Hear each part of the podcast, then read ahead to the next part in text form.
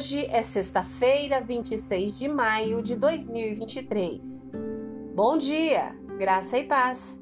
O versículo do dia está em João, capítulo 14, versículos 1 a 3, e diz assim: Não deixem que seu coração fique aflito. Creiam em Deus, creiam também em mim. Na casa de meu pai há muitas moradas. Se não fosse assim, eu lhes teria dito Vou preparar lugar para vocês e quando tudo estiver pronto, virei buscá-los para que estejam sempre comigo onde eu estiver. O tema de hoje: como permanecer livre de problemas. A lista de coisas para pensar, se preocupar e discutir pode parecer interminável. Morte, vírus, guerras, finanças, relacionamentos política, religião, segurança no trabalho, desastres naturais, segurança e bem-estar dos nossos entes queridos. A lista é quase interminável. Mas Jesus disse aos seus discípulos, que também tinham muito a temer e a morte estaria no topo da lista: Não fiquem aflitos, creiam em Deus e creiam também em mim. É uma afirmação ousada, não? Mas é possível não ser abalado pelas circunstâncias da vida? Jesus parecia pensar assim porque lhes disse essas palavras pouco antes de ser pregado em uma cruz. Jesus sabia que ele era a fonte da verdadeira paz.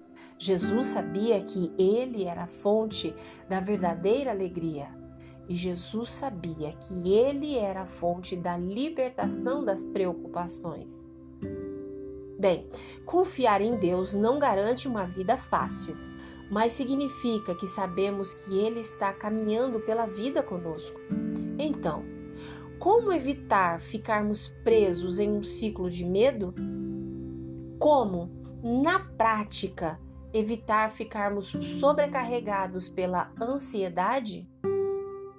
Podemos levar cativos nossos pensamentos e torná-los obedientes a Cristo.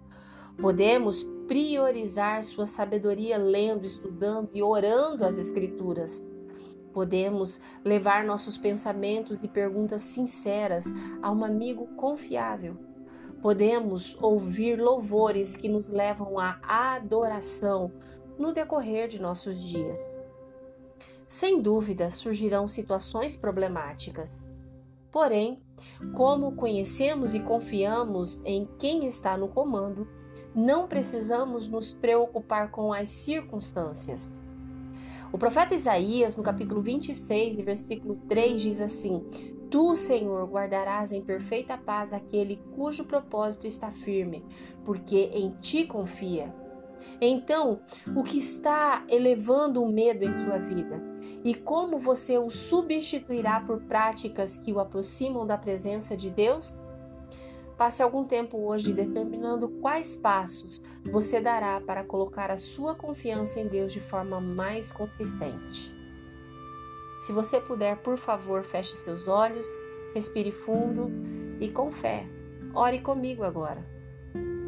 Querido Jesus, eu confio em Ti. Não preciso entender tudo o que está acontecendo, só preciso descansar e conhecê-lo. O Senhor luta por mim. O Senhor morreu por mim. O Senhor é por mim. Muito obrigada. O Senhor é suficiente para mim. E por isso colocarei minha esperança, confiança, alegria e futuro em Ti. Eu creio em Ti.